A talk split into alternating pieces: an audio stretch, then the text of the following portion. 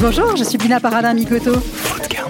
L'alimentation peut être un acte heureux et positif pour améliorer notre karma et non synonyme d'inquiétude et de stress. J'échange dans Food Karma avec des acteurs qui œuvrent pour une alimentation bonne pour nos papilles, mais aussi pour notre santé et la planète. Cuisiniers, journalistes, industriels ou encore médecins, les invités de ce podcast incarnent tous le Food Karma. Chacun à leur échelle, ils participent à répandre une énergie positive dans le secteur de la bouffe. Je vous emmène à leur rencontre dans Food Karma. Vous venez avec moi?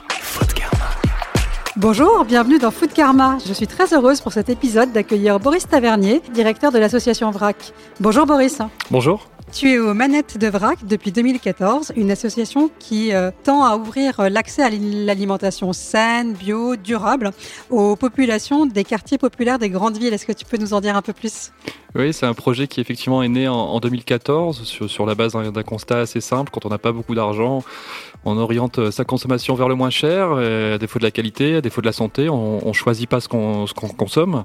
Et, et, nous, on a voulu remédier à ça en développant des groupements d'achat dans les banlieues pour rendre accessible les produits bio, les produits locaux. Et c'est un projet qu'on a mené euh, à la fois avec la Fondation Abbé Pierre et les bailleurs sociaux. Très bien, on va écouter euh, quelques témoignages.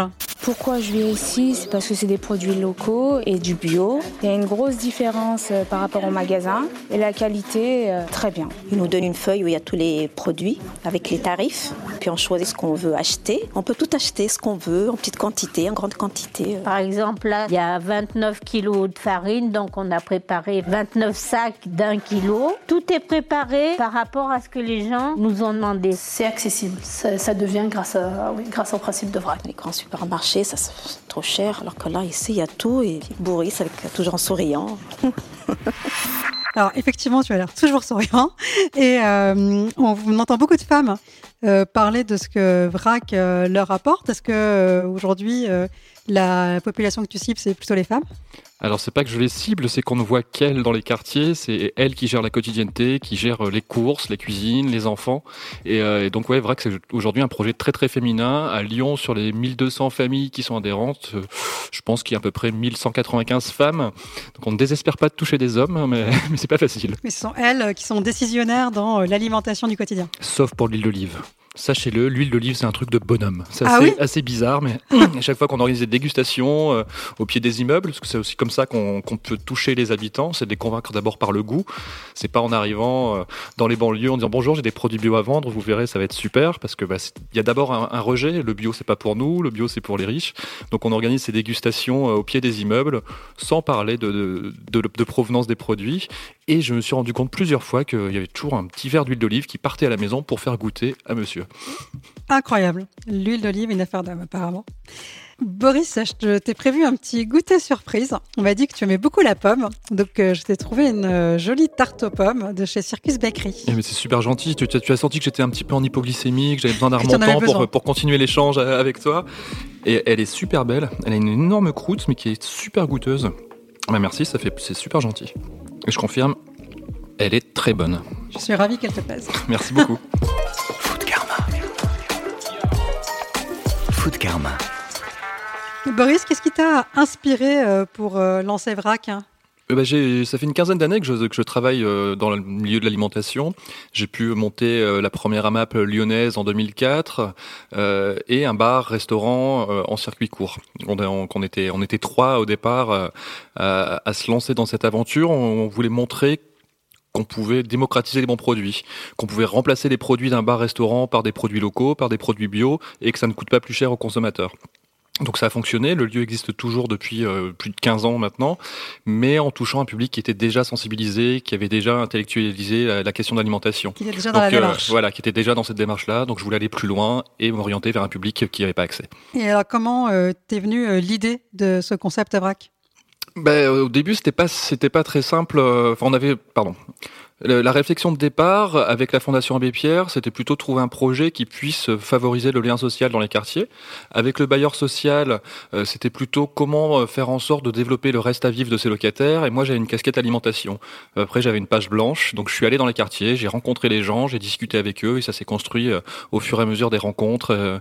Et et voilà, le et, ne servait à rien. Des choses qui t'ont qui t'ont frappé dans ce dans ce tour des quartiers que tu as que tu as fait? Est-ce qu'il y a des choses que tu n'attendais pas? On dit souvent que, les banlieues, c'est un peu le royaume de la malbouffe, euh, le diabète, l'obésité. Les gens ne savent pas cuisiner quand on est pauvre. S'il y a vraiment cette idée reçue, les pauvres ne savent pas cuisiner, c'est un, grand classique, euh, ce qui est faux. Euh, et j'ai rencontré beaucoup de personnes qui connaissaient les bons produits, notamment les personnes issues d'immigration, qui, dans leur pays d'origine, pouvaient avoir un jardin, des ruches dans leur jardin. Donc il y avait des questions très pertinentes lors de, de ces dégustations. Donc ça, je j'étais plutôt content d'entendre ça. Euh, ça allait vraiment à l'encontre des clichés euh, habituels.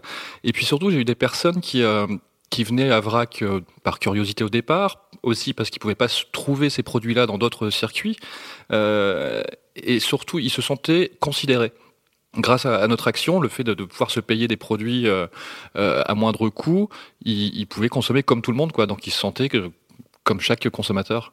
Et ça, c'était vraiment quelque chose de fort. Et puis cette volonté, surtout aussi, de, de bien nourrir ses enfants. Euh, de, partager cette nourriture. De, de, partager, de bien nourrir ses enfants. Et, et aussi, euh, les habitants sont soucieux de... Pardon, les, habitants sont soucieux des, des, producteurs.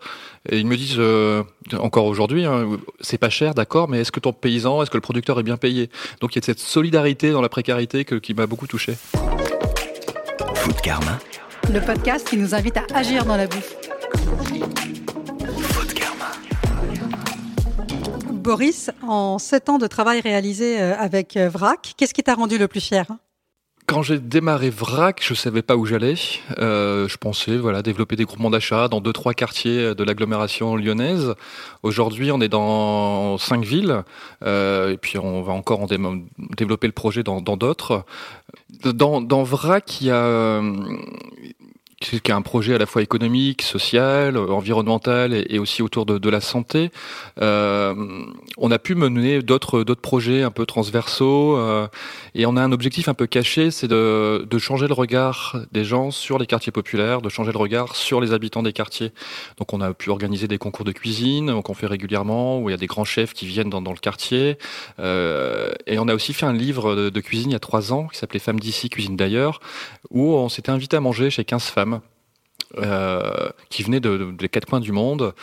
Et, euh, et, dans l'intimité de cette cuisine, où je venais quand même avec un écrivain, un photographe, un dessinateur, on était assez nombreux. Recueillir des recettes de famille bah, Des recettes, mais surtout des histoires. Euh, si j'étais dans un bistrot avec une de ces femmes, j'aurais pas eu grand chose. Mais là, en étant chez elles, vraiment dans leur intimité, elles nous racontaient leur vie, elles nous racontaient leur immigration. Donc, on se retrouvait euh, en Irak avec Daesh, on se retrouvait euh, au Cambodge en 76 avec les Khmer rouges, euh, en Amérique du Sud. Donc, on a, on a vraiment pu voyager à la fois de manière culinaire. Donc, on, a pris quelques kilos pendant le, la création du bouquin. Et, et on a voyagé avec, avec leurs histoires. Et on, on a rencontré 15 femmes qui ont eu des vies extrêmement difficiles et qui sont qui étaient hyper fortes, qui étaient très euh, très fières euh, et qui continuaient de donner aux autres. Donc ça c'est quelque chose qui m'a beaucoup touché. Ce projet a plutôt bien fonctionné. Euh, ces femmes qui se connaissaient pas sont devenues amies. Elles ont participé à la promotion du livre avec nous. L'une est devenue traiteur afghane, donc elle fait, hein. et, et d'autres travaillent sur les questions de diversité dans les collèges alors qu'elles savaient même pas, elles savaient plus qui elles étaient. Donc c'est et je me souviens d'une parole d'une de ces femmes, de Sadia, qui, qui m'a dit Je te remercierai jamais assez d'avoir rendu mes enfants fiers de leur mère. Et, euh, et ça, c'est quelque chose qui m'a vraiment beaucoup touché. Elle m'avait envoyé une photo, elle était dans, dans un grand magasin, et, elle était avec le livre, avec ses enfants, et elle était dedans. Et voilà, moi, c'est l'un de ces passages euh, de, dans la vie de VRAC qui m'a beaucoup marqué. Et aujourd'hui, de façon euh, pratique, qui sont les gens qui viennent chez VRAC alors VRAC, c'est important, c'est un projet qui est ouvert à tout le monde. Euh, n'importe qui peut venir. Euh, N'importe qui peut venir. On limite quand même, on priorise en tout cas les habitants des quartiers politiques de la ville. Donc on fait en sorte que la majorité de nos adhérents soient des habitants. On veut jamais refuser euh, l'entrée à un habitant. Eux vont payer un euro à l'année l'adhésion et prix coûtant sur les produits. Ensuite, il y a un public qu'on appelle hors quartier qui va payer 10% plus cher euh, sur, sur la commande et une adhésion solidaire mais on fait en sorte qu'ils soient un peu moins, parce que cette mixité, elle est importante aussi dans les quartiers, pour ce que je te disais tout à l'heure, participer à ce changement de regard. Il y a des gens qui viennent des beaux quartiers, qui ont jamais mis les pieds en banlieue, et qui se rendent compte que, ben, en fait, il y a des gens euh, comme eux. Quels sont les... Aujourd'hui, tu es essentiellement implanté euh, dans la région lyonnaise? Non, c'est on s'est développé à, Strasbourg, euh, où il y a huit groupements d'achat dans l'association locale, à Bordeaux, à Toulouse, à Paris, et là on est en train de développer à Nantes et à Lille. Et euh, d'un point de vue euh, logistique, c'est compliqué d'opérer autant d'endroits différents? Bah, à chaque fois, on, crée une association locale. L'ancrage territorial est vraiment important. Euh, les particularités aussi. Euh, Paris n'est pas Bordeaux, euh, Strasbourg n'est pas Toulouse. Il y a des spécificités sur chaque territoire, des acteurs différents. Donc, on crée l'association avec les collectivités, avec les bailleurs sociaux, avec les associations, les habitants du territoire. C'est vraiment une association locale. Donc, il y a un sourcing qui se fait aussi bah, sur son territoire. On a une base de produits euh, pour notamment les produits qui viennent de l'étranger, euh, où on a plus de mal à trouver selon les régions. Donc on a, je sais pas, une soixantaine de références qui vont être communes à chaque vrac. Et ensuite, bah, évidemment que, que le vrac Strasbourg n'a pas le, le comté euh, de, de, Lyon, que, que le vrac Nantes n'aura pas les haricots tarbés de Toulouse. Mais donc oui, c'est un peu, c'est de la logistique. Il faut, il, faut un hangar de stockage. il faut surtout des bons liens avec les, avec les producteurs et, et les fournisseurs que qu'on considère vraiment comme des partenaires et c'est pas qu'une relation euh, commerciale. Et est-ce que tu as des contacts avec la grande distribution? Alors, la grande distribution, euh, les, adhérents de VRAC euh, qui venaient au début, au début du projet venaient parce qu'ils trouvaient pas ces produits.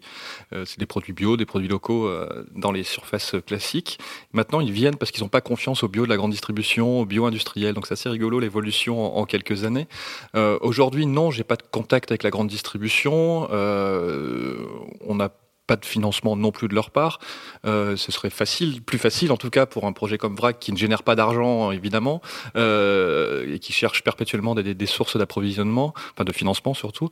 Euh, ce serait facile de toucher des fondations issues de la, de la grande distribution, mais nous notre combat c'est vraiment euh, les, produits locaux, le, juste prix pour les paysans, euh, et puis que, chacun retrouve la confiance euh, dans ce qu'il mange, dans ce qu'il met dans son assiette. On organise beaucoup de sorties à la campagne pour les rencontrer nos producteurs, pour voir comment ils travaillent, de quelle manière. C'est vraiment du lien entre ceux qui mangent, les mangeurs, et ceux qui produisent. Oui, complètement. C'est vraiment euh, retisser ce lien entre la, terre et l'assiette, quoi, qu'on a perdu. Aujourd'hui, on, demande à des enfants, ils savent plus ce que c'est que de la farine, comment c'est produit, ils savent pas que ça vient du blé, savent pas comment fonctionne un moulin. Donc ça, c'est hyper important d'être de, reconnecté à ça. Et, puis surtout, bah, sur les groupements d'achat, euh, la grosse différence avec la grande distribution, c'est que on reste ensemble et on papote et, on joue à la marchande. Et, c'est beaucoup moins informel que, des rayons de grande surface. Très bien.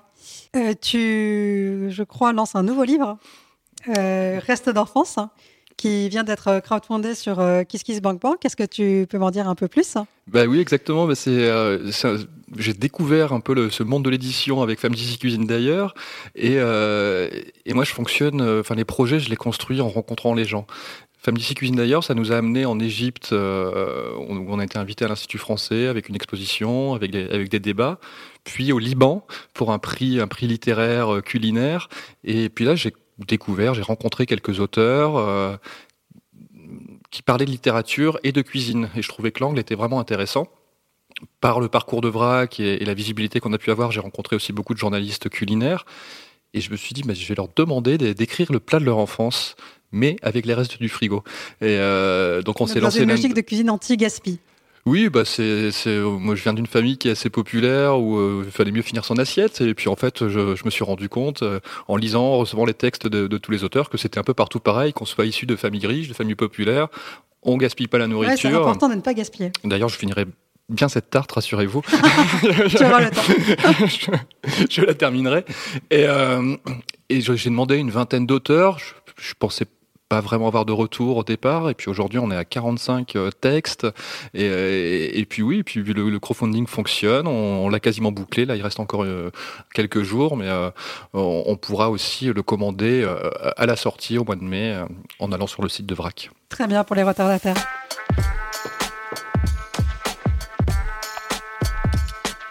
Boris, j'aimerais échanger avec toi sur euh, comment agir au quotidien pour favoriser une alimentation euh, de qualité accessible, notamment à travers ce que tu, ce que tu fais euh, dans l'association VRAC. Aujourd'hui, beaucoup de gens tiquent sur le prix du bio. Est-ce que le VRAC, c'est la solution pour le rendre accessible? Ah bah ça en fait partie en tout cas, oui bien sûr, euh, évidemment qu'en termes déjà en termes de gaspillage, euh, de, papier, d'emballage et, euh, de volume, plus on achète en grosse quantité, plus les prix sont intéressants. Nous c'est ce qu'on applique vraiment dans, dans, dans, le projet VRAC. Je négocie aucun prix avec les fournisseurs c'est je veux payer le juste prix, je veux que le, le, producteur vive bien. Donc soit ça correspond, c'est possible, on peut travailler ensemble, mais le fait d'acheter des gros volumes et sans intermédiaire, évidemment que ça fait baisser les prix. Donc ça, ça fait vraiment partie. Euh, la saisonnalité, c'est aussi une autre euh, une autre manière d'accéder à des produits euh, de qualité et aussi des produits végétariens évidemment, moins on consomme de viande, moins l'assiette est chère, mais il faut surtout faire attention à pas être dans l'injonction. c'est vraiment quelque chose qui est hyper important. L'accès à des bons produits, ça redonne envie de cuisiner de partager et de retrouver du plaisir. Ça, c'est quelque chose qui est pour moi vraiment fondamental. Et, euh, et j'ai trop entendu de nutritionnistes qui vont dire mais ne donnez pas de bonbons à vos enfants, donnez-leur des amandes ou euh, mettez 80 grammes d'haricots verts, 60 euh, grammes de poulet. Si on est dans l'injonction, ça fonctionne pas. Les gens rejettent. il faut est ennuyeux. Donc il faut vraiment être dans le partage. Et quand on organise ces concours de cuisine, je, je, je demande aux candidats de faire un plat végétarien. Donc au début, ça tique un petit peu, mais j'ai jamais cuisiné végétarien de ma vie. Dans les familles populaires, la viande, c'est un marqueur social qui est fort. Donc je leur, demande ça, ils jouent le jeu généralement, débusant un peu peur. Et quand un grand chef, un chef étoilé ou un meilleur ouvrier de France leur dit mais votre plat végétarien, euh, je le mets à la carte de mon resto, ça fait cogiter. Bon déjà il y a de la fierté évidemment, euh, et puis on se dit mais en fait ce plat là, il est, il est bon en termes de goût. Un grand chef me l'a validé, il est plutôt joli et en plus, il me coûte moins cher. Beaucoup moins cher. Donc voilà, moins de viande, la saisonnalité, euh, ça fait partie en tout cas effectivement de, des moyens de, payer moins cher euh, ce qu'on consomme. Et les producteurs, comment tu les choisis et quel type de relation tu as avec eux? Tu dis que c'était des partenaires ah, J'ai la chance, de, avec mon passé euh, de restaurateur, de connaître en tout cas sur la métropole lyonnaise beaucoup de, paysans avec, qui je travaille, c'est avec qui je travaille depuis longtemps, et c'est vraiment basé sur la confiance. Euh, évidemment que chez VRAC, il y a 90% des produits qui sont issus de l'agriculture biologique. D'autres ne, le sont pas. Ceux qui ne sont pas labellisés, je les connais, je sais comment ils travaillent. On va les rencontrer. Et, euh, il faut aussi qu'ils comprennent le, fonctionnement. J'ai des producteurs, notamment un producteur de fromage de chèvre, qui m'a contacté suite à un article, qui m'a dit bah, écoute, moi, ton projet m'intéresse. Euh, je vends mes fromages 1,20€ sur ma ferme, mais pour vrac, je les fais à 90 centimes parce que j'ai aussi envie, j'ai aussi cette volonté que, que mes produits qui sont, qui sont de bonne qualité soient accessibles à tout le monde.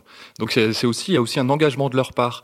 Et euh, alors les, les, producteurs avec qui je travaille vont pas être plus riches en bossant avec vrac, mais par contre ils vont moins travailler quand je commande euh, deux tonnes de miel euh, sur une année à un apiculteur, il va plus faire les marchés le dimanche, donc il va gagner un peu en confort de vie. Il va pas être plus riche malheureusement.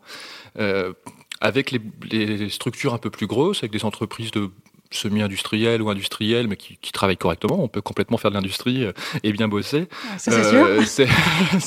c'est pour eux des nouveaux circuits de distribution.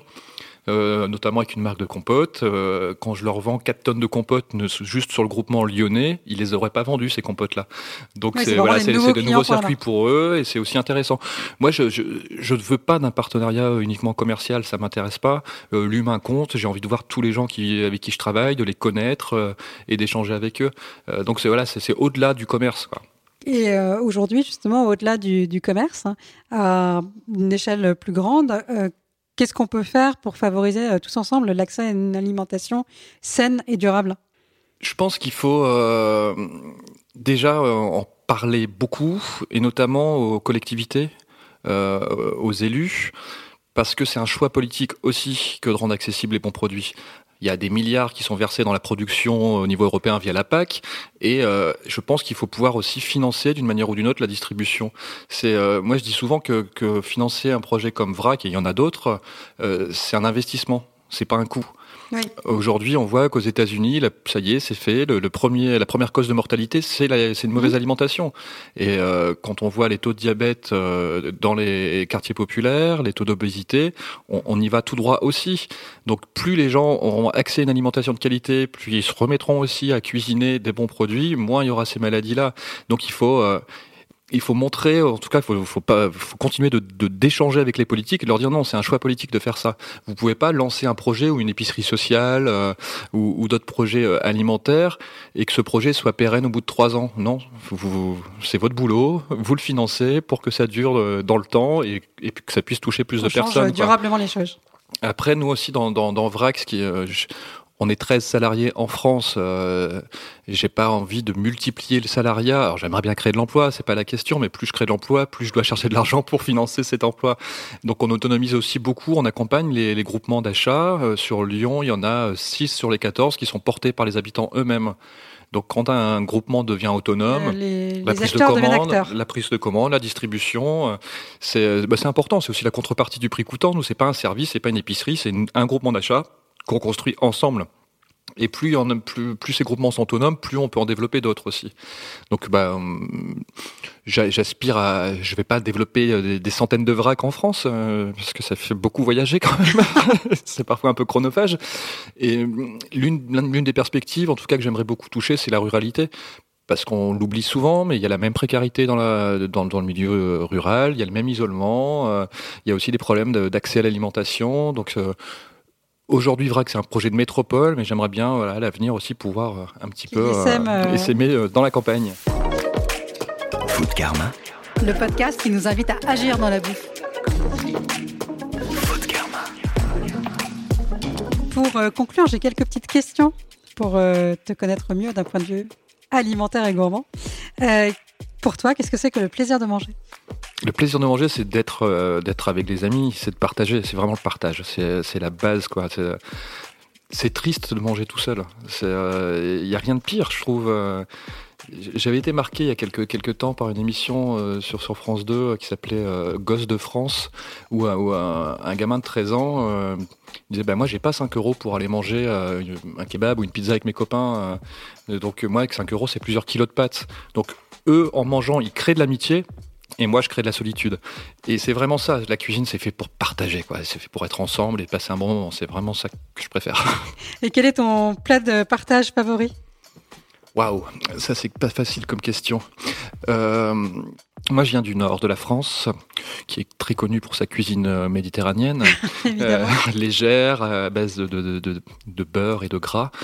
Donc moi, les- la carbonade flamande avec des frites, ça reste quand même les frites maison, hein, parce qu'il faut pas, faut Des faut vraies pas frites. des vraies frites, euh, double cuisson, euh, 170 degrés, 190 pour que ce soit bien croustillante, ça c'est important. Et la carbonade flamande, c'est un bon là pour le coup il y a de la viande, hein, on va pas se mentir, c'est c'est un bœuf qui est mariné dans la bière et le pain d'épices. Et je vous invite à goûter ça dans toutes les bonnes brasseries du Nord. Très bien. Et est-ce que tu disais que tu n'aimes même pas manger seul, mais est-ce que tu as quand même un plaisir solitaire, quelque chose que tu manges quand tu es seul?